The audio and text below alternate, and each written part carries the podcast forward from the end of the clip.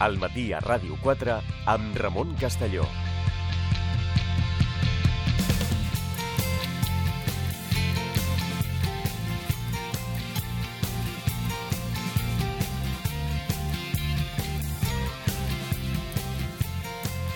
Continuem al matí a Ràdio 4. Ens acompanya l'investigador del Centre d'Estudis Històrics Internacionals i professor d'Història Contemporània a la Universitat de Barcelona, José Manuel Rua. Què tal? Molt bon dia. Hola, molt bon dia. A més a més, avui ens fa especial il·lusió perquè és una, una producció familiar, podem dir. eh? No, no, no en el sentit negatiu, sinó positiu, eh? sumant, eh, en fi, un article conjunt. Un producte cultural de la Rua Family. No, això... Els Cohen, no? Els Co hi ha els Cohen i I el els que Rua. fan cinema, doncs hi ha el Rua que fan història. En el sentit de recerca històrica, eh? Tampoc ens... Tampoc nos vengamos arriba a esta hora. No, aquí la idea és que em fa il·lusió, com tu comentaves, doncs presentar que amb la meva germana, que també és professora, en aquest cas sí és professora de la Pompeu Fabra i de l'Escola de Realització Audiovisual i Multimèdia de Girona, l'ERAM de la UDG, doncs hem signat un article conjunt eh, conjugant eh, dues de les nostres passions, que és el cinema i la història contemporània. I en aquest cas un article que va estar publicat a la revista Història i Comunicació Social, que està accessible en xarxa, la gent el pot uh -huh. descarregar i, i fins i tot el pot llegir si, si hi ha un interès eh, sobre el tema, que és, eh, el títol ja dona alguna pista. El mito errante, la figura del judío en el cine franquista. Què fem amb aquest article? Doncs analitzar un tema que, encara que pugui semblar sorprenent, no estava tractat, no estava desenvolupat, no s'havia analitzat. I aquest tema no és més que la comparació entre la figura, l'estereotip, eh, la presentació del jueu al cinema nazi, que tots tenim al cap, amb les pel·lícules de propaganda del Tercer Reich, fer una comparació amb la figura i l'estereotip del jueu al cinema franquista. Estem parlant d'una dictadura que tenia afinitats i que tenia molts trets eh, en comú amb el nazisme alemany i ningú havia analitzat fins a aquest moment eh, si hi havia similituds, si hi havia paral·lelismes en la representació de la figura del jueu al cinema alemany, que això està molt analitzat i molt treballat, però en comparació amb el cinema franquista. O sigui, partint de com de la feina feta a Alemanya, que ja intuïm que en general ha estat més extensa i amb molts més des de fa més anys, per entendre'ns, que aquí, um, fer aquest, uh, com si fos dret, comparat, per entendre'ns, aplicat, aplicat, a la, aplicat a la història. Aplicat amb, a la- amb a la aquest punt de història. partida d'ells, buscar aquí fer Ex- aquesta recerca, Exacte. que no s'havia Per fet. veure si reprodueixen eh, llocs comuns, a veure si reprodueixen algunes característiques. Per Algun tant, si hi havia influència, si Ah, es partia sí, de... ah, Exacte, si hi havia influència, si hi havia similitud. I, I sí que hi ha similituds, sí que hi ha influències, també hi ha diferències. En el cas alemany estem parlant d'una representació mm, negativa, denigrant del jueu pels aspectes racials. Aquí els atacs seran pels, pels aspectes sobretot religiosos. Aquí el tema de la raça no és el més important. Aquí el tema més important és el tema de la religió. El jueu com a personatge religiós, que també és una amenaça, que també és estrany, que també és perillós, que també conspira, ara ho veurem. Però també hi ha trets comuns. Llavors, per, què havíem fet per això? Doncs havíem... Clar, estem parlant d'un règim que tenia una relació mm, molt complicada, per dir-ho amb una paraula suau, amb els jueus. Per què molt complicada? Primer, perquè el seu model històric eren els reis catòlics. Vale? El model històric de Franco eren els reis catòlics. Uh, durant la Segona Van- Guerra... van enrere, no?, una mica... Ah, aquest era el model d'Espanya de, d'Espanya i de la idea de país. Segona idea, col·laborar amb, amb l'esforç de guerra nazi a la Segona Guerra Mundial. És a dir, col·laborar amb un règim que està portant a terme l'Holocaust. I això també implica que, tot i que va haver-hi diplomàtics espanyols a l'estranger, que això podem parlar un altre dia, que van salvar vides, es calcula que entre 4.000 i 5.000 jueus d'origen espanyol, els sefardites, van poder fugir gràcies a accions individuals i personals del cos diplomàtic espanyol, també és veritat, com calculen els historiadors, que a prop de 50.000 espanyols jueus sefardites van morir per culpa de la inacció i de les traves burocràtiques i dels obstacles legals del règim. 50.000 jueus d'origen espanyol sefardites van morir per que Franco no volia saber res d'aquests jueus. O sigui, les accions individuals van salvar vides, però la inacció i la Estatal. burocràcia van eh, condemnar moltíssimes més. I a més d'això, a més d'això, és un règim que contínuament tenia en el discurs eh, la famosa cantarella del contubernio Sí, judío-masónico. això és una, un eslògan habitual, no? Llavors, clar, estem parlant d'un règim que té aquesta relació amb els jueus, que podem aprofundir un altre dia per veure eh, fins a quin punt el règim va ser còmplice de eh, l'extermini de molts d'aquests jueus espanyols i de si la seva vida encara hagués eh, estat més dura, que tot sembla indicar que sí, si els eh, nazis doncs, no haguessin perdut la guerra, que hauria passat també a Espanya, perquè a Espanya el règim franquista va crear un arxiu amb els registres personals dels jueus. I ningú crea un arxiu per, per res. Els arxius i els registres es creen per assenyalar. Com diuen els experts amb el tema de l'Holocaust, cap genocidi es fa a cegues. Abans de fer un genocidi s'assenyala, s'identifica. Llavors, aquí ja estaven identificats. Ara, Alemanya perd la guerra, es veu que perdrà la guerra eh, ha un parell d'anys abans, doncs aquí el règim fa un canvi. Doncs deixant aquest tema de banda, com reprodueix el cinema la figura del jueu? I per això què hem fet? Comparar tres pel·lícules clàssiques uh -huh. del cinema propagandístic nàssic, totes elles de l'any 40, totes elles de l'any 40, amb tres pel·lícules espanyoles, anys 40-50, que també es veu la figura del jueu. Quines són les pel·lícules nazis? Són pel·lícules mítiques del cinema de propaganda antisemita. El jueu etern, el judío eterno, el jueu sus, el judío sus, i Los Rothschild, els Rothschild. Són aquestes tres pel·lícules, totes tres de l'any 40. Què tenen interessant? Doncs que es veuen alguns trets comuns dels jueus a totes tres pel·lícules. Per exemple, el jueu etern. El jueu etern és, una, és un documental juga amb un documental. No té una presentació lineal, sinó que està eh, muntada com un puzzle. Uh -huh. Aquí la idea no és tant crear un efecte racional, sinó un efecte emocional, uh -huh. barrejant imatges perquè quedi una impressió. I quina és la impressió? doncs, de sentir disgust en veure aquestes imatges, perquè són jueus als guetos de Varsovia i, al guet, i als guetos de Polònia. Llavors, viuen en unes condicions higièniques eh, deplorables, viuen envoltats de brutícia, arriuen sense sentit, tenen moviments i comportaments de vida estrany. Clar, tot això, tot això és perquè l'espectador senti distància respecte al jueu. I pensi que viuen així perquè volen, no perquè estan concentrats a la força en guetos. Al costat d'això, s'intercalen imatges per crear el que et deia, emocions i distància. Per exemple, primers plans de jueus i acte seguit, rates. I, a continuació, el narrador, la veu en off, sense cap tipus d'introducció, comença a parlar de com la peste arriba per la rata asiàtica. Oscar, tu acabes sent paral·lelismes de forma inconscient i de forma automàtica. Jueus, rates, pesta asiàtica, un perill, una epidèmia... És un tema d'higiene, de salubritat, hem de controlar, hem de netejar... Es van creant... Un virus, no? Exacte. I Llavors, eh, aquí el tema és que com que els jueus ja estan concentrats en guetos i han estat apartats de la vida pública, tu no pots comparar aquesta imatge amb la realitat. Llavors ja has creat aquesta distància. Llavors, primera idea, el jueu contamina. El jueu té una vida diferent a la nostra. El jueu no és com nosaltres. Ja s'ha creat la distància entre ell i nosaltres. I al final de tot el, documental, qui surt per mantenir i assegurar aquesta distància? Hitler, el Führer. Llavors, això és el judío eterno, el jueu etern. Què surt al jueu sus? El jueu sus és una pel·lícula que Himmler, Himmler, uh -huh. va posar com a obligada a tots els membres de la SS. Sí, estem parlant de pel·lícules clàssiques del, del cinema d'odi nazi. O sigui, era una pel·lícula obligada per les SS. Tots els havien de veure. Doncs, què, què és el jueu sus? Parla d'un financer, un assessor financer, en aquest cas Joseph Sus Oppenheimer, que està mhm. inspirat en un personatge real, que va ser assessor del duc de Wettenberg eh, al segle XVIII, i que es veuen altres de les característiques típiques eh, en el qual es representa el jueu. Dissimula el seu origen, mm -hmm. es disfressa, utilitza l'engany, utilitza la mentida, els seus ajudants són estranys, es comporten de forma rara, es mouen com balancejant-se, sempre reproduint la litúrgia jueva... O sigui, tenen un estil de vida i un mode de vida diferent. No són com nosaltres, però intenten aparentar que són com nosaltres. Utilitzen l'engany, la conspiració, la mentida, i aquí ve el tema important de la pel·lícula. El jueu sus viola a una jove ària viola una jove ària, a Dorotea, i mata el seu amant, a la seva parella. Llavors, clar, què passa aquí? La contaminació de la sang. Qui ens protegeix d'aquesta contaminació de la sang? Alemanya nazi, les lleis de Nuremberg de 1935. O sigui, per tot hi ha una solució, o sigui, el, el cinema planteja un problema, però el règim la, nazi al costat ja la solució. té una solució. Al final del jueu etern sortia Hitler per mantenir la distància i protegir-nos, per protegir l'Alemanya eh, ària i pura. En el jueu sus, el poble doncs, porta la forca al jueu. Per què? Perquè estan ja portant a terme la mateixa idea de la contaminació racial s'ha d'evitar uh -huh. i, si es produeix, s'ha de castigar. Les lleis de Nuremberg del, del 35 tenen una materialització en aquesta pel·lícula.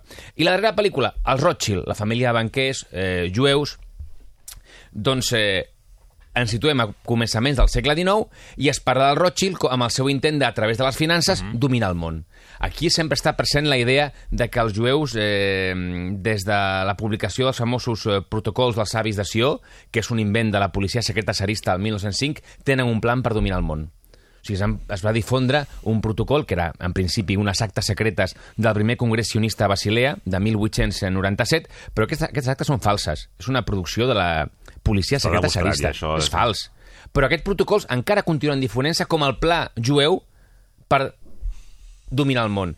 Entre d'altres armes, amb les finances. I els Rothschild representen aquestes armes, les finances. Uh -huh. Hi ha un moment de la pel·lícula, el Rothschild, que a més utilitzen l'engany, diuen que Napoleó ha guanyat a Wellington a Waterloo, això fa caure la borsa, ells utilitzen l'arma que millor coneixen, els diners, l'especulació... Segons aquesta pel·lícula, els jueus tenen el pla financer per dominar el món. Hi ha un moment de la pel·lícula molt potent i molt impactant que directament el que fan és, sobre un mapa, situen les cinc cases comercials que tenen controlades ells a Europa. On estan? A Frankfurt, Viena, Jerusalem, Nàpols, Gibraltar i Londres. I què creen aquestes sis cases? Una estrella de David sobre un mapa. Llavors ja tens l'efecte visual, l'impacte espectacular. Llavors, el Rothschild és a través de les finances. Llavors, què, què és el que hem vist? Jueu que intenta dis- disfressar-se i a través de l'engany i de la mentida, doncs vol dominar el món. I eh, hem de mantenir-nos allunyats d'ells. Per què? Perquè tenen un estil de vida diferent, perquè no són com nosaltres, perquè només volen eh, el poder, són avariciosos, són eh, perversos...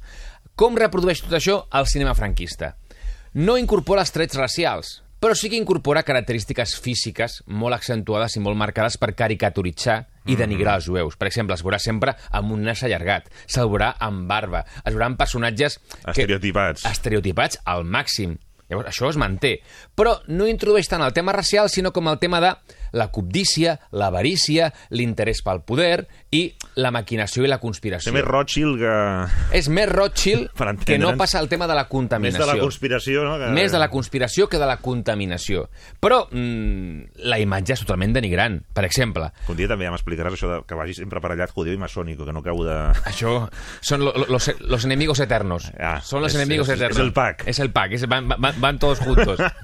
Ah, a mi la Legión, any 43, un clàssic del cinema franquista, dirigida per Juan de Orduña, parla, vas rap- rapidíssimament, de la vida de El Grajo, eh, que és un jove que s'apunta a la Legió, i Mauro, que és el príncep d'un eh, estat ine inexistent a Europa Oriental, d'Eslònia, que eh, s'apunten a la Legió. El Grajo doncs, salvarà la vida d'aquest príncep eh, d'Europa Oriental quan sigui, estigui a punt de coronar-se. Acabarem combatent tots dos a la Guerra Civil Espanyola al costat de Franco, evidentment, però abans d'això coincideixen a la Legió. I hi ha un moment en què, en un cabaret de Tetuán, doncs eh, Mauro, eh, aquest jove príncep de- d'Europa Oriental, es baralla amb un jueu prestador. Amb un jueu prestador es barallen per un tema de dones. Es barallen i en un moment de la baralla, en aquest cabaret, es fa fosc. Ah? Es tanca el llum.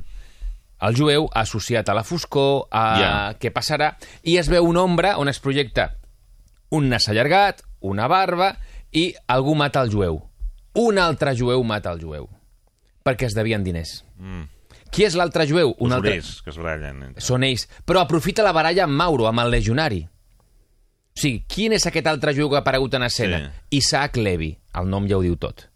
Isaac Levi és un altre prestador jueu que li deu diners al jueu de la baralla i aprofita la baralla amb el legionari, amb Mauro, per matar-lo en la foscor. Llavors, Mauro està condemnat per això. Qui salvarà el seu company d'armes i d'aventures? El Grajo. I el Grajo sospita, des del primer moment, del jueu. Del jueu, de l'altre jueu, d'Isaac Levi. I va veure'l a casa seva. Viu en un barri laberíntic. És difícil arribar als jueus, és difícil comprendre's. Tota la foscor. Un call, no? Exacte. La idea és que no pots refiar-te d'ells perquè no és transparent ni es veu res del que hi ha realment. Al final va veure'l i li reconeix al jueu que ell ha matat a l'altre eh, jueu, però que ningú ho sabrà i que a sobre ara matarà el Grajo. En aquell moment el protagonista de la pel·lícula que diu el crit de guerra i títol del film, A mi a la mi la legión. I apareixen legionaris i el detenen. Però què hem vist aquí? Hem vist com el jueu utilitza la foscor, utilitza la mentida, sempre va associat als diners... Mata per diners, Mata per diners... per un deute... Uh -huh. Exacte. Llavors sempre eh, és un personatge que no és transparent, que té interessos ocults i que utilitza la foscor. Un altre, en aquí el tema religiós és més important. El beso de Judas, any 54, de Rafael Gil. Aquí el tema, mm, més, més enllà del deicidio, del deicidi, de ser els responsables de la mort de Jesucrist, surt un altre cot, una altra vegada, el tema del jueu associat aquí, a Judas, el deixeble jueu. Que Judas, per vendre el seu mestre, a Jesucrist, parla amb el eh, Sanedrín jueu, amb el Consell de Savis, i mireu què li diu. Li diu, ¿qué me daréis si os lo entrego? Un altre cop el tema monetari, un altre cop el tema dels diners. O sigui, utilitza l'engany, utilitza la mentida, però sempre hi ha un, un interès material al darrere. I la darrera pel·lícula comentada en aquest eh, article, Amaya o los vascos en el siglo VIII. Aquesta pel·lícula està basada en una novel·la del segle XIX. I què parla? Parla de personatges ficticis, evidentment, que recreen un episodi de la Reconquesta, de eh, la lluita entre els regnes cristians i els regnes eh, islàmics musulmans a la península ibèrica. I aquí eh, narra la història la, eh, doncs que Amaya i el seu pare, eh, que són eh, de la noblesa eh, goda, cauen presoners del capdill dels bascos, que és eh, Íñigo. No, eh, Sí. aquests gots cauen presoners en mans dels bascos. Sí. Però Amaya i Íñigo s'enamoren. Ah. S'enamoren i, Julieta de- Exacte. I aquesta unió entre gots, I vascos. entre godos i bascos, què porta? A la lluita comuna del cristianisme contra qui? Contra l'islam. O sigui, és una, una recreació de la unitat dels cristians, els bascos es converteixen ràpidament al cristianisme i juntament amb els gots, amb aquesta unió matrimonial, lluitaran en la defensa de la fe contra l'islam. Dins d'això, quin paper juga el jueu? Doncs un element conspirador a totes dues bandes, que negocia amb tothom, que, doble. que enganya a tothom, que conspira. fiable, no? No fiable. Per què? Perquè provoca la revolta al barri jueu de Pamplona, per exemple. I vol enfrontar els cristians entre si per pactar amb els musulmans. Amb quin objectiu? Dominar el món. I aquí torna, torna a aparèixer la idea de la conspiració, lligada al que et deia, als protocols dels savis de Sió. Un pla jueu internacional per dominar a la llarga el món. Llavors, què hem vist a les pel·lícules eh, franquistes, sigui A mi la legió, sigui El beso de Judas o sigui Amaya? El que hem vist no és tant el tema racial, tot i que les característiques físiques continuen utilitzant-se com a estereotips, com a caricatures, amb el nas allargat, amb el, la barba, hem vist sobretot el desig de dominar el món, l'ús de la mentida, l'ús de disfresses, l'ús de l'engany. Els jueus no es presenten com són, es presenten com tu vols que siguin, però en realitat no són això. I, davant tot això, què és l'únic que es mou? Els interessos monetaris. Per què? Perquè només ansien el poder.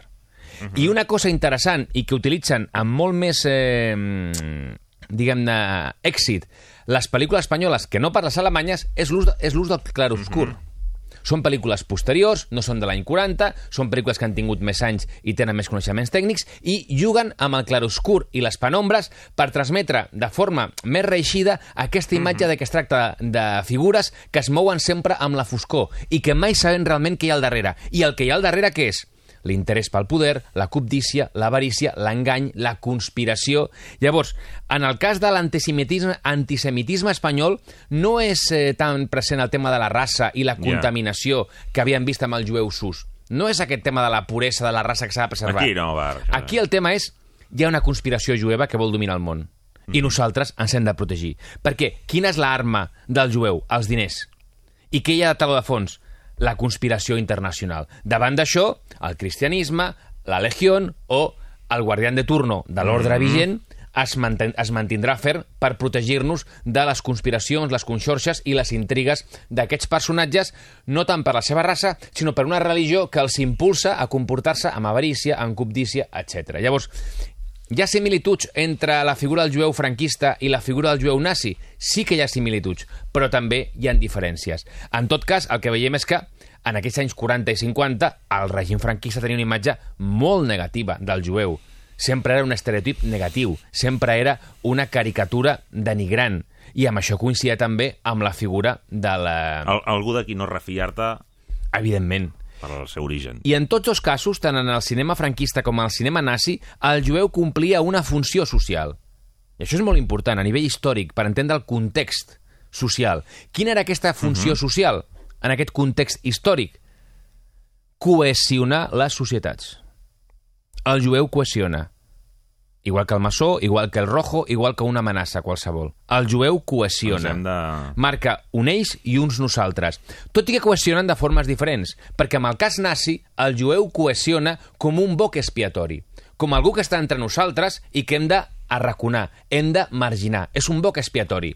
Amb el cas espanyol, el cohesiona com a enemic extern, que està fora de la societat. Clar, perquè Espanya no tenia una minoria jueva significativa. Estem parlant de pocs milers de jueus en aquestes èpoques. En canvi, a Espanya, que sí que és, en canvi, a Alemanya nazi, que sí que és una minoria significativa, a què es juga? El boc expiatori, que és el responsable i el culpable de totes les desgràcies que succeeixen a una societat alemanya en crisi econòmica, derrotada a la Primera Guerra Mundial, humiliada a Versalles, eh, trepitjada per la resta de potències europees, doncs el gran traïdor seria el jueu, que serà el boc expiatori. En el cas espanyol, és un enemic extern que hem d'evitar que s'introdueixi, que s'infiltri en nosaltres. Però tot i aquestes diferències que tenen en comú, estan cohesionant, estan creant un nosaltres. Mhm. Davant d'aquí, d'un estereotip denigrant, caricaturesc, Mhm. totalment deformat, basat en prejudicis i amb interessos polítics.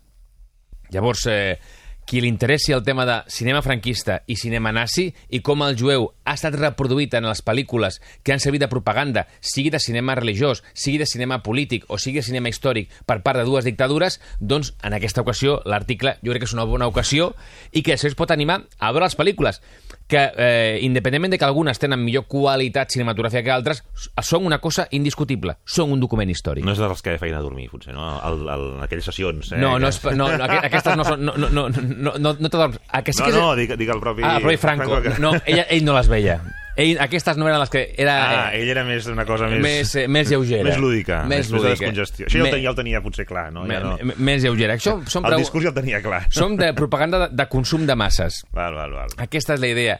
I, el, eh, i, i clar, estem pensant de que... I es eh, poden, es poden veure si són... Estan a internet, sí, sí, sí. La, la, les tres nazis estan a internet. I l'espanyola crec que la majoria també es poden, es poden, es poden veure. Sí, són pel·lícules que es poden veure. Penseu que en el cas del jueu etern, aquest documental, molta gent no l'acaba de veure, perquè era molt desagradable, Ja, les ja. imatges. Al final sortia fins i tot un sacrifici de... estil kosher, d'un... Eh, d'una bèstia, vull dir, sortia... Llavors, eh, ju- jugaven això, no? Llavors, Ja. eh, i, aquests, i, i els jueus rient, o sigui, la idea és que crear aquesta distància. No, a més, a més, a dia d'avui que sabem com van les coses, doncs és com Aquest és el tema. O quan sortia, em pensa que també tenia una intenció aquestes pel·lícules de provocar acció. Quan la gent sortia a veure eh, el jueu sus, es van produir doncs, eh, agressions a jueus a Alemanya. O sigui, la gent, sí, a Alemanya o a Viena. O sigui, hi ha casos documentats de persecucions després de veure la pel·lícula. O per... La gent el, sortia- el, el, rumor d'anar enveriat als pous d'aigua, diguéssim, seria la, portat a veure la peli i després hi hagi... Exacte, o sigui, la gent sortia calenta de la pel·lícula.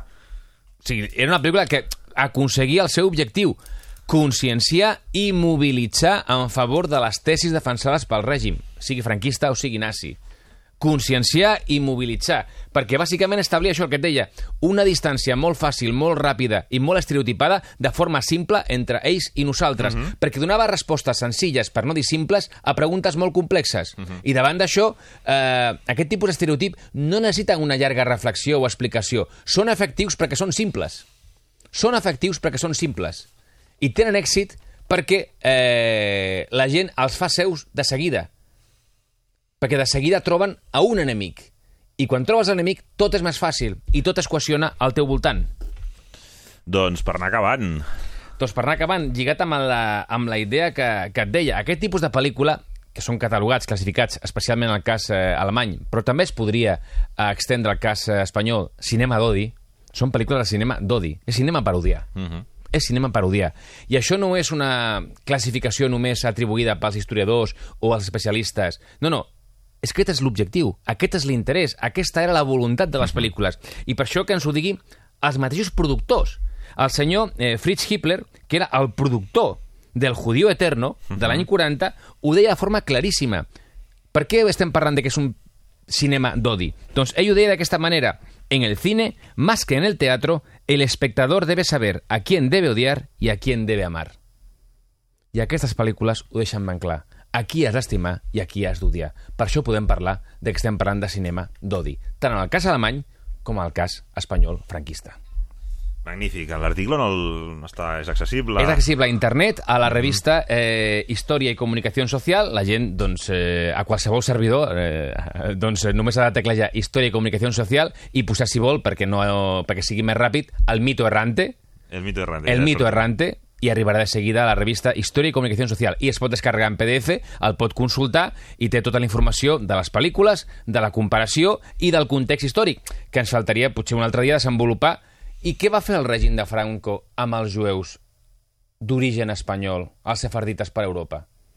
Doncs un tema, un tema, un tema obert uh, per parlar-ne doncs, més endavant. Uh, moltíssimes gràcies, uh, professor Rua, i en aquest cas també a la professora Carolina Rua. També li agraïm, encara que no hagi estat present, però vaja. Els, eh, si hi ha més eh, produccions culturals dels germans Rua, com els germans Cohen, doncs tornarem a fer-les a fer saber. Moltes gràcies. Un plaer, com Al sempre. matí a Ràdio 4, amb Ramon Castelló. Informació i anàlisi d'actualitat des de tots els punts de vista.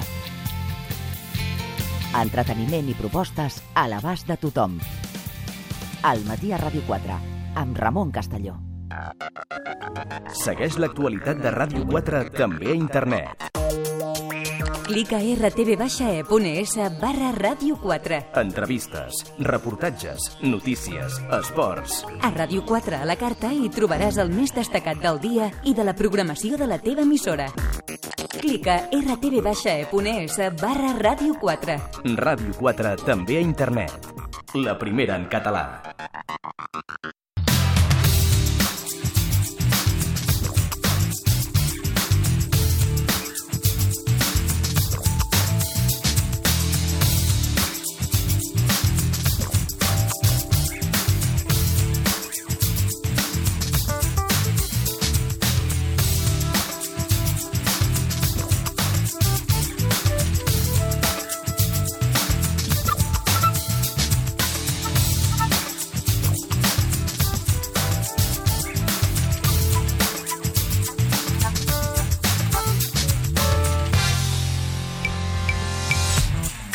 Continuem al matí a Ràdio 4 i el que fem eh, tot seguit és anar a la, a la recomanació, a la connexió per explicar-nos eh, qüestions interessants a descobrir amb la Meritxell Martínez. Què tal, Meri? Bon dia. Molt bon dia, Ramon. Superinteressant el d'avui, eh? A més, Sempre sobre xarxes. però avui especialment. Avui especialment tecnològic, perquè parlem de seguretat a internet, de seguretat a la xarxa, perquè des de fa ben poc a Catalunya tenim el primer centre de recerca en ciberseguretat. És un centre que coordina la Universitat Rovira i Virgili, però en la qual hi ha implicades cinc universitats catalanes més. En total hi treballaran més de 100 investigadors de casa nostra, tots ells experts en ciberseguretat, que a més, una cosa curiosa, eh? es comunicaran virtualment, perquè el Cibercat no té una seu física. I a què Ah. es dedicarà aquest centre? Doncs mireu, en allà s'investigarà tot el que té a veure amb les noves tecnologies i assessoraran, molt important, empreses i governs en matèria de ciberseguretat. Per exemple, amb aquesta data de demà, que tenim aquesta nova llei de protecció de dades, amb totes les nostres dades que donem a totes les webs d'internet. I precisament de, hem volgut saber no, quina serà la tasca d'aquest cibergat i de com ens afectarà com a ciutadans. De tot això n'hem parlat amb el seu director en funcions, que és el Josep Domingo Ferrer, catedràtic en Enginyeria Informàtica de la Universitat Rovira i Virgili i director de la Càtedra UNESCO en Privadesa de Dades. Així que escoltem la conversa que hem mantingut amb ell.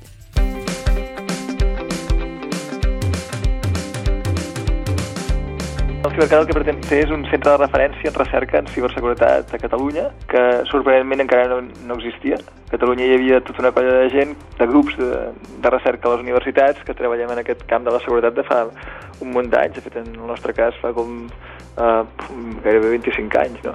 Això contrasta amb el que passa en l'escena internacional, en què qualsevol universitat que tingui una mica d'entitat doncs, té un institut de recerca en ciberseguretat. Aquí no, no hi havia res, ni tan sols a nivell de país, hi havia, com, com deia abans, grups que ens coneixem molt bé perquè hem treballat en projectes de recerca durant força anys i doncs era natural de, de fer aquest, aquest centre. No? Després hi ha unes, unes circumstàncies també en l'escena internacional que, que ajuden eh, i que fan encara més atractiu de, de muntar el centre, com seria pel cantó de privadesa, doncs eh, hi ha l'entrada en vigor del Reglament General de Protecció de Dades de, de la Comissió Europea, que això doncs, presenta uns reptes tecnològics importants i nosaltres fem tecnologia.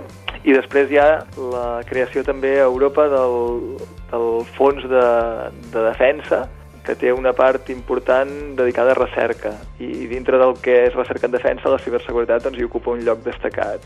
A grans trets, quins són els objectius o les missions que es planteja no, aquest Cibercat? D'una banda, eh, és aprofundir la col·laboració eh, entre els grups, eh, què està fent cadascun cada moment i tenir doncs, feines que estiguin fetes per investigadors de més d'un grup de recerca, això per una banda. Després hi ha concórrer convocatòries competitives de finançament que requereixin més dimensió que la que tingui un grup separat, col·laborar també en, en formació de postgrau, o sigui, màsters i, i doctorats, i fins i tot també eh, pel que fa col·laboració en doctorat, tesis dirigides conjuntament, etc.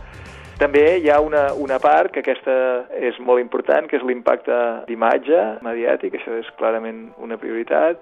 Pel que fa a la transferència de la recerca a la societat, doncs això passa, en el nostre cas, per col·laborar amb la indústria. Com explicaries quins són els perills de no prendre's la ciberseguretat com una qüestió important no? I, i urgent? En la mesura que la gran part de les nostres vides cada cop transcorren més en l'entorn virtual, doncs eh, hi ha molts perills. Eh, és, fa uns quants anys l'entorn virtual, fa més de 20 anys, per la majoria de gent no existia. Per tant, tota la seguretat que, que la gent necessitava era en el món físic, no necessitaven res més. Però clar, en la mesura que cada cop més part de la nostra vida, doncs des de la banca a distància fins a, a la mobilitat, un, un cotxe a hores d'ara porta 100 ordinadors industrials a dintre. Doncs, I a més es comuniquen aquests ordinadors. Llavors, si, si algú interfereix amb les comunicacions entre els ordinadors d'un cotxe, en pot prendre el control, si algú ens uh, ataca el, el nostre, la pàgina web del nostre banc, doncs potser ens pot uh, prendre diners. Si portes un implant com un marcapassos i algú ataca uh, la seguretat d'aquest marcapassos i fa que s'aturi, per exemple, doncs et pot matar fàcilment. Això són coses que, que passen per altra banda, tenim tot el que és l'internet de les coses. La gent a casa seva té cada cop més dispositius connectats, des de la nevera, que potser si es para no passa gran cosa per fer-se malbé el menjar, però potser la nevera es pot dedicar, no sé, si hi ha neveres molt intel·ligents que són capaces de fer comandes. Llavors, imagina't que la teva nevera comença a demanar a tor i a dret perquè hi ha un virus que, que, que fa que enviï comandes com una boja. Llavors, eh, això pot ser una ruïna, no? Si tenim un, qualsevol altre dispositiu com càmeres de vigilància que es connecten també a la xarxa, doncs eh, bé, doncs poden començar a enviar imatges de, de, de qualsevol persona, de qualsevol persona a qualsevol altra persona, i més que això, aquests dispositius connectats poden ser utilitzats pels pirates informàtics per atacar altres dispositius. Llavors, com més senzills són els ordinadors que es connecten a la xarxa, més fàcil és que eh, esdevinguin ordinadors zombis en mans d'algun pirata. I els ordinadors, els dispositius connectats, tipus neveres o càmeres, de, etc., són molt senzills eh, a nivell informàtic i, per tant, són fàcils de capturar per part de pirates que els poden fer servir per atacar tercers ordinadors en un cert moment. Llavors és molt important que qualsevol cosa que es connecti a la xarxa sigui bastant segura, per evitar que et faci maleses directament o que, que caigui en mans de pirates que ho facin servir contra tercers. A peu de carrer, cada vegada tots haurem de tendir més a tenir present aquesta seguretat que fins ara només quedava en mans de vosaltres, no dels experts. Però no, no, de fet, eh, és veritat que potser nosaltres som els que ens en preocupàvem més, però l'efecte és sobre tothom. De fet, tothom porta un mòbil d'aquests intel·ligents que és vulnerable a virus i, i altre programari maliciós.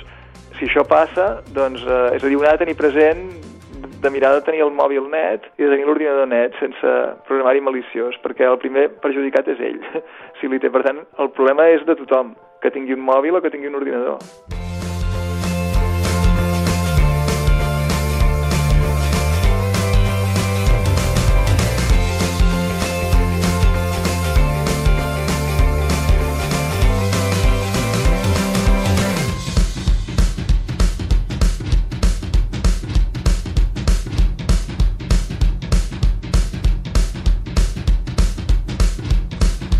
Continuem al matí a Ràdio 4 com a servei públic que som. Prepareu-vos perquè el que ens explicarà l'Aranxa Coca és molt interessant.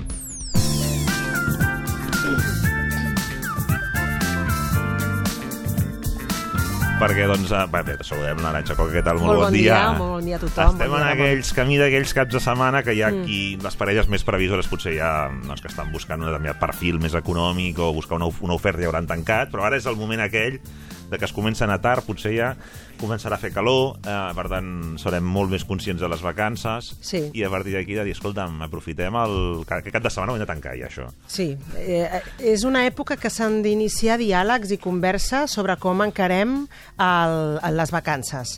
I ja tothom més o menys sap quan tindrà vacances. Ja vas a la feina, o ja s'ha muntat qui sigui sabeu autònom. Si coincidiu o no coincidiu en les vacances, si no coincidiu, doncs bé, poc tema a tractar, vull Sí. dir, cadascú doncs, farà, Farà el que pugui. seva. Eh, en, en, en el grup o en les persones que es pugui reunir, o a soles, eh, que també és molt sa, Uh, i l'altre, doncs, de Rodríguez, li tocarà quedar-se. Això és la realitat de moltes famílies i moltes parelles. Però, si no és així, i hi ha coincidència en, alguna, amb, amb algun temps uh, de poder compartir-lo en vacances, doncs ara s'han d'iniciar diàlegs. De fet, jo ja estic preguntant a les parelles amb les quals estic treballant si ja han començat a fer plans per les Mm. vacances. I és una mm, pregunta que pot semblar mm, molt, doncs bé, molt casual, molt, Molt informal, cortesia, molt no? de cortesia. No, No, no, no. de tota la Amaga- intenció. Amaga un petit amaga test. feina aquí. Exacte, ja, per mi em serveix molt bé per veure si hi ha una motivació o no. Ja, ja esteu parlant de les vacances? Ah, no. Dius, bueno, doncs tenim un present molt fotut, perquè no veiem un futur immediat que està aquí eh, a la cantonada, no? Uh, per tant, la parella motivada, la parella que té ganes de l'altre. Les vacances és ganes de l'altre, si no, escolta, no estàs obligat o obligada a fer vacances amb la teva parella pel fet de tenir parella. Toca, tens parella, toca fer vacances amb aquella persona. Pel fet de tenir la titularitat de parella, no sinó perquè tens una motivació i una il·lusió de compartir un, el teu temps, la teva energia i noves experiències amb aquella persona. Uh -huh. Si no, doncs pleguem, cadascú doncs, que faci les seves activitats preferides per separat i també pot ser això perfectament mm, i, entra, i hauria d'entrar dintre també dels estàndards amb una relació de parella per descomptat. Per tant, no estem fent plans què ens passa, eh, quina, quina motivació hi ha. Ah, és que no tenim diners i per tant, com que no anirem a cap lloc, doncs no n'hem parlat. Excusa barata. Les vacances no és igual a tenir determinada adquisició econòmica. Ja, ja. Passar un temps amb l'altre és qüestió, i ho he repetit aquí fins a la societat, de creativitat, de tenir creativitat amb la parella i coordinació. I amb creativitat i coordinació podem fer coses molt low, low, low cost i coses doncs, més elaborades des del punt de vista econòmic. Però hem de projectar amb un tipus de pla una motivació i una il·lusió a compartir un temps X de descans, de gaudi, amb la persona que, que ens acompanya. Per tant, sí, és època de diàlegs en la parella eh, per saber com encararem les vacances, sigui conjuntament o no. I avui vull donar alguns tips importants que mm, poden semblar únics per planificar vacances, però si ens hi fixem bé, truc, estic llançant el truc, si ens hi fixem bé, són tips que tenen a veure amb la convivència, sigui quan sigui aquesta convivència, pot ser en la convivència diària uh -huh. i en la convivència en les vacances. Uh -huh. Perquè ara veuràs, algunes coses dius, bueno, realment això ens aniria molt bé a les vacances, però, però per avui mateix també ens aniria molt bé, Ja. eh? perquè són, és una qüestió, com veureu, de sobretot molta actitud. Abans, com sempre, no poden faltar les meves estadístiques. Sí, home. Vull portar unes estadístiques um, sobre uh, alguns um, vicis, entre cometes, que podem trobar uh, amb les parelles espanyoles durant l'època vacacional. Per exemple, una, una estadística recent diu que un de cada 10 espanyols en vacances, un de cada 10 no desconnecta mai. Uf. Que fort. Mai. Ja di, mai. Eh, diuen, una de les explicacions, és que la, les vacances tenen un recorregut en el temps massa curt que no permet desconnectar de tants mesos que has estat enganxat o estressat amb allò que t'ha ocupat el temps, no? doncs amb la teva feina o amb el que hagis tingut la resta de l'any, amb la qual és eh, molt difícil que puguis eh, desconnectar doncs, amb aquells 10 dies o una setmana, imagina't que puguis tenir, o un mes, si tens la sort de tenir un mes sencer de vacances. Per tant, un de cada 10 és dificilíssim o, o bueno, és molt probable que no pugui desconnectar de les vacances, per tant, el que esperem de les vacances, que és una renovació d'energies i una reconnexió amb la felicitat, eh, doncs no la trobi, certament, no pugui, no pugui gaudir, gaudir plenament de les També vacances. els gadgets que tenim a dia d'avui, si un no és s'autoimposa una mica pot caure en aquest parany. Correcte, correcte. No? És, Pots mirar el correu al mòbil, pots estar connectat a xarxes... Super. Uh, de fet, de fet uh,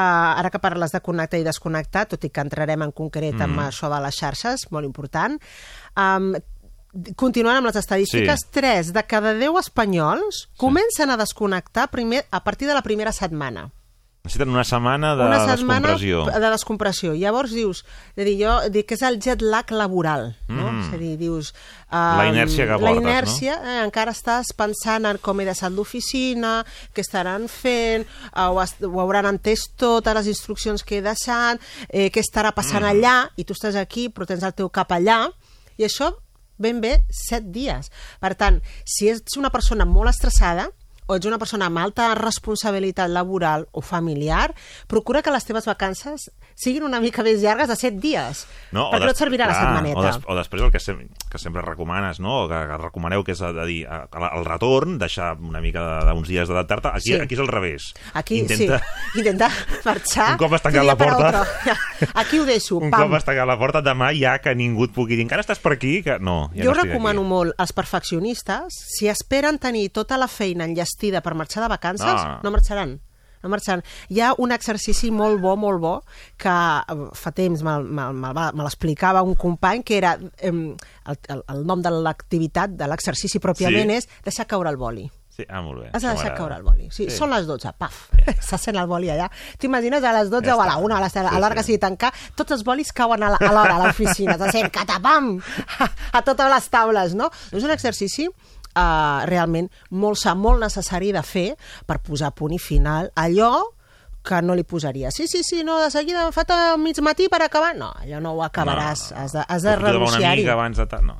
has de renunciar-hi. I, curiosament, el 53% de les dones pot desconnectar de la seva rutina molt abans que els homes. 53, eh? O sigui, un 3% Tampoc, més, ja. eh? Tampoc Bueno, està però- bastant repartit. Però bé, aquí portem una mica, eh? Sembla ser que tenim més facilitat per dir, potser per dir prou. Ja està. Fins ja aquí. Estic, estic fins aquí, ja. Ho Un deixo mes, sí, córrer. sí. I, per tant, eh, dir, escolta, mm, passem, passem pàgina. Bé, són estadístiques interessants eh, a tenir en compte i, per tant, a esforçar-nos-hi, o, a- o, si més no, com deia, tenir en compte de cara a encarar les vacances. Eh? Persones molt estressades o amb alta responsabilitat eh, durant la resta de l'any, vacances una mica més llargues de 7 dies. Allò de, bueno, tinc una setmaneta, dius, tens, tens una setmaneta des de quan? És a dir, quan van ser les teves últimes vacances? Ui, abans del Nadal. Vale, primera pregunta. I segona pregunta, que tens un negoci o tens un, un càrrec de mando? Sí. No faràs res amb la setmana. Sí. Està, ja t'estic dient, aquesta setmaneta serà, quan estiguis més preparat per desconnectar, serà l'hora de tornar. Mm, per tant, val la pena de vegades els 15 dies, justament, eh, per aquest efecte psicològic i per poder gaudir de tots els beneficis de les vacances. Eh? Um, hi ha moltes parelles que diuen, bé, si tenim motivació, si tenim il·lusió i ens fa... Uh, tenim moltíssimes ganes d'estar junts a les vacances i fer-les junts, amb això ja és suficient. Allò de el amor todo lo puede. Sí. Con el amor todo lo consigues. Dius, bueno, aviam, l'amor és l'ingredient imprescindible, però no és l'únic. Si fem unes vacances pensant en que l'amor ja farà que tot l'altre rutlli, doncs malament, o sigui, sou molt ingenus. Sobretot si feu unes vacances d'aquelles d'avió, maleta Sí, i no, quilòmetres. no. Bueno, No. però ens entenem molt bé, ell i jo. Ja, bueno, enhorabona. I a més a més és que ens estimem molt, és molt respectuós, molt respectuosa. No, Tot flui- tot fluirà. Tot, tot fluirà. Dius, sí, clar, on, on, on marxeu? A Bali, dius, bueno, que vaya bien en Bali, perquè aviam, és un trajecte on cada dia doncs, serà tornar a començar amb aquella persona, amb Sí, totes sí, les sí, variables sí. noves que porti aquella... I allà, allà dirà, escolta, això potser ho hauríem d'haver pensat millor. Per tant, Ara resulta que igual ens agafa una indigestió al Sí, començament del viatge. I, i què no, fem? No havíem Com? portat un tal... Quando? Eh? Mm, no, és, és important... T'has posat les vacunes? Quines vacunes? Quines vacunes? A veure, l'amor, l'amor tot ho pot. Bueno, No ens sí, contagiarem, l'amor ens protegirà. I ja sabrem què fer. Escolta, i quan ens hi Ja- trobem, ja ja, tenim sabrem què sí, fer. home, sí. Està molt bé, és molt romàntic, teniu força, teniu molta confiança l'un en l'altre i, i està molt bé que projecteu aquest esperit de supervivència eh, amb, amb, el, amb, amb el vaixell de l'amor, no? però no és suficient. Per tant, no entrem en els dos pols. Un seria aquest, pecat d'una ingenuïtat, i l'altre seria el, el contrari, tot control. A mi quan em diu, ui, fa dos mesos que planifiquem les vacances. Ai. Dius, vale, però marxeu vosaltres a l'estació espacial. Sí, sí. De, escolta, Ens hem apuntat les, aneu? les 125 platges que s'han de visitar i 14 museus. S'ha comprat dos llibres, a més a més ha preguntat a una amiga, ha viscut allà, i si ens pot tal i recomanar, dius, bueno, bueno, però això és ja la lluna de mel, eh? És, eh, quin tipus de viatge és, és aquest? Per tant, eh, L'equilibri, el- no? Una el- mica L'equilibri, sí. eh? entre una mica d'organització i planificació, no només del viatge, em refereixo, perquè d'això ja es pot ocupar l'agència de viatges, sinó organització entre vosaltres dos i, i, i fugir de l'accés de control. Uh -huh. Això és molt important. Jo, hi ha un altre... Jo m'hi fixo molt quan em diu així, perquè vam quedar amb uns amics, o van venir uns amics uh -huh. de fora, i, i li vam organitzar tota la ruta turística. I diu, ah, molt bé, que això, sona, Sí. això ser molt galant. Et ve un bé. amic de fora i dius, bueno, vinga, t'ensenyaré Barcelona, Clar. per exemple, t'ensenyaré Girona. Perfecte. som-hi. Dius, val, um, i ha canviat molt el teu humor? T'has posat molt nerviós? Uh, quant de temps has, has, has invertit en, en planificar uh, la ruta per la ciutat que faràs amb el teu amic? Tres dies? Dius, ui, tu et poses molt nerviós, ets un controller. No ho vist, tampoc el teu amic, que no tornarà. Com, com li facis Vinga, va, anem al patejar. taxi, puja, que hem d'anar al Tibidabo, després hem de no deixar baix. Escolta, mm, eh, una mica de flexibilitat i de gaudir. Això és molt important, Mhm. aprendre a gaudir de, uh, i, de, i improvisar amb un temps vacacional. Um, i aquí ja tenim el primer input que volia oferir. No ens podem sobrecarregar d'activitats. Que el lloc que- on aneu és maco, és la primera vegada que el visiteu i el voleu visitar tot, oblideu-vos-en. Ja. Acabareu molt estressats, ja tornareu. Acabareu molt estressats. Fareu gana, perquè dius, mira, no l'hem pogut veure tot, Sí. farà gana per un segon viatge, uh, però del que es tracta, no us oblideu, és de gaudir, de disfrutar amb la parella, no de disfrutar del museu. A vegades és que quiero disfrutar del museu. Dices, no, has de disfrutar de la teva companyia. Val? I ens oblidem i donem, li donem la volta a això. Llavors, disfrutar, gaudir de la companyia que tens, recolzant-nos, vehiculant la relació a través d'una activitat. Però l'activitat és una activitat, com et deia, de trampolín per la relació, però no ha de ser l'objectiu principal. Per tant, no ens podrem sobrecarregar. Jo sempre dic, um, let it flow. Let it flow, és a dir, deixa que flueixi una mica, no? I ha d'haver espai, segon tip, per la improvisació. En la improvisació, sempre ho dic, jo de moment porto anys i encara no he canviat d'opinió, que és el test d'intel·ligència, la capacitat de crear, de, de, de sortir-se'n, de buscar solucions alternatives, la creativitat, la improvisació, uh -huh. és el test d'intel·ligència de maduresa d'una parella. I com us en vau sortir? De vegades em expliquen, ens vam trobar en aquesta situació, vam discutir, no sabíem com dir, va, com ho vau resoldre? I en el com ho vam resoldre veus la capacitat de maduresa, eh, el nivell de maduresa, millor dit, que ha arribat aquella parella per buscar formes alternatives on un i l'altre ha hagut de cedir per fer un guanyar-guanyar. I quin és el guany? Sortir-se'n del conflicte sense dona- rebentar la relació, Clar, llavors dona evidentment. molt joc per la resta de la vida de la parella. va. Evidentment, evidentment. Per tant, en un viatge, doncs, com no fem el let it flow i com no donem espai per improvisar i sortir-nos-en de la guia o del pla que Mhm. ens haguéssim fet, malament. Complicat. Un altre tip molt important, no hi pot haver un lideratge. Mm. És a dir, és normal que um, pu- pugui haver un dels dos que se n'hagi encarregat més de l'organització del viatge. més organitzat mig, més organitzat, organitzat. potser és qui va proposar el lloc i l'altre es va acoplar. Sí. Dius, bueno, anem on tu vulguis, doncs O anem ja hi aquí havia estat i... ja hi havia estat i coneix més el lloc, o bé eh, se'n van a viure, eh, s'hospeden en algun amic de l'altre. Total, que l'altre, un dels dos, doncs, sembla que tingui més protagonisme o més lideratge o tingui més pes a l'hora de prendre decisions. Mentida. No, No no, s'ha no de pot haver un líder, un líder que vagi marcant amb, amb la qual l'altre pot tenir la sensació de que ha de demanar com permís. Et sembla bé? Et sembla bé? Sí. Com que sí, em sembla bé? Sí, no? Sembla que m'estiguis demanant permís. Um, I que si l'altre alguna cosa no li agrada, el no li agrada, també s'ofèn. s'ofèn. I també, per Home, descomptat... sobre Comonto... No... Ah, ah, sobre com monto?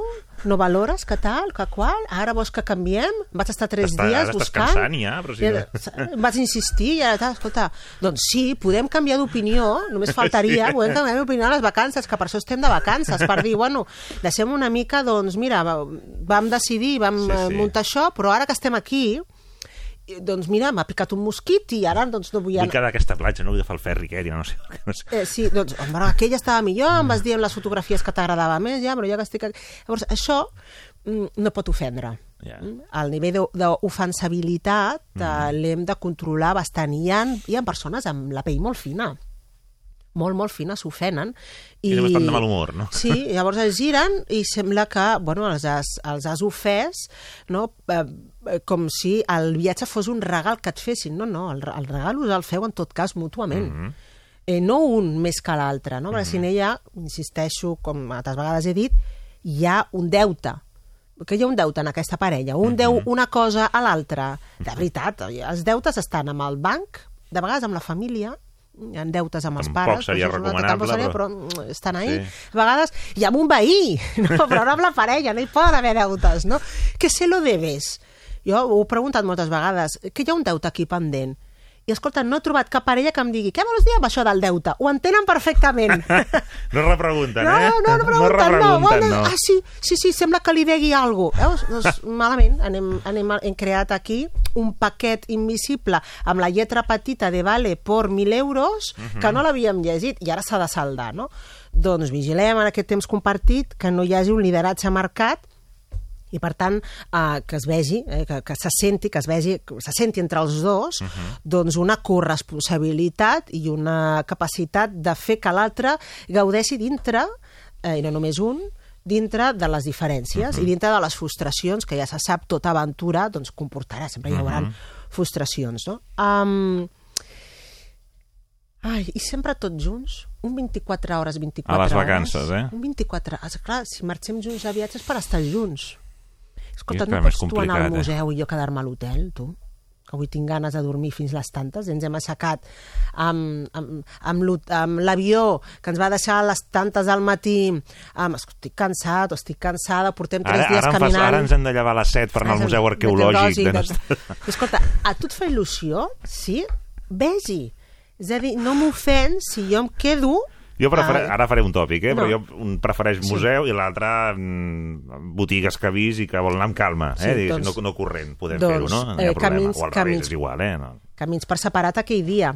Això, com deia, ha de poder estar, ara parlem de l'organització, ha d'estar um, contemplat prèviament. Ah. Això és important comentar-ho. allò de no puc més, No, necessito exacte. mig dia de no Exacte. veure. Com li dius? Com li dius? Escolta, escolta, Em quedo a la piscina. no he parlat del tiempo muerto, però crec que és un bon moment ara per parlar del tiempo muerto, no? Em quedo a la Doncs piscina agafant uns còctels i ja, ja ens això, veiem pel dinar. en, en, el, en el planning s'ha de poder contemplar, és a dir, escolta, i això ara ho tenim, ho hem pensat Sí. així, però després allà ja anirem fent. Si tu no et ve de gust i tal, oi que jo podré marxar aquí, que em fa molta il·lusió. Si vens, t'acoples. I si no, doncs et quedes a l'hotel o fas Sí. el que vulguis. Ah, perfecte. Si això es, començ, es comenta abans d'iniciar el viatge, evidentment, com ja està, és una Pactat. opció ja controlada i pactada, és molt més fàcil dur-lo a terme. I és més, tingueu ganes o no, ah, jo sóc més recargolada, recargolada. tingueu bé, ganes o no, jo recomano fer temps individuals. Per què? Per fer una ofrena. Ah, jo soc molt... És Una ofrena? Una ofrena a la És parella. límits, eh, Arantxa, una, això ofrena, que- una ofrena a la parella. És a dir, ves, viu tu, vine i m'ho expliques. Ai, que maco. I allò de, mira, t'explicaré la meva visió quan anar al museu i tal, tal, tal. Ho podia haver anat jo i veure-ho personalment, però ara ho veuré a través dels teus ulls. És una petita ofrena de, mira què t'he portat. eh? Doncs no me portes un regalito allà que m'has comprat a la llibreria o a la, la tenda del museu em portes la teva versió de la teva experiència. Tu com t'ha anat de tendes? I t'explico les quatre tonteries i anècdotes que m'he trobat aquí i allà. Això és una petita ofrena. Uh, mm, Hi ha hagut de regatejar, no sé eh, què. sí, no sé quan, ah, sí, eh? explica. I aquell, aquelles complicitats, mm. tonterietes, si vols dir, però que Sí, són sí, complicitats, són converses difícils de tenir en parella, són les primeres que es tenen i les primeres que se'n van en una parella, retrobar-les és tot un art. I per tant, jo recomano que en el temps de vacances hi pugui haver un espai individual per després retornar-ho mm, explicar-ho al- a la parella en forma de mira que et vull explicar, tinc una cosa per explicar-te a tu, no al veí, no a la meva mare, no al meu Sí, sí, germà, sí, sí. a tu, a tu, eh, la persona amb, amb qui em fico al llit. I, evidentment, tu ja ho, ho apuntaves al principi, limitar l'ús del mòbil. Importantíssim. Um, ens he- hem de tenir disciplina. Eh? En modo avió, mira, Doncs- fas així amb la pantalla, pam, li dones el dit, ja està, és facilíssim, tu, Ramon. Doncs de- d'aquí la següent sessió d'aquí dos dijous amb l'Aranxa Coca seguirem parlant. Parlem de vacances amb fills, Perfecte. que no hem val. parlat de fills, val? parelles amb fills. Molt bé, doncs Aranxa Coca, al matí a Ràdio 4. Arriben notícies i continuem. Fins ara.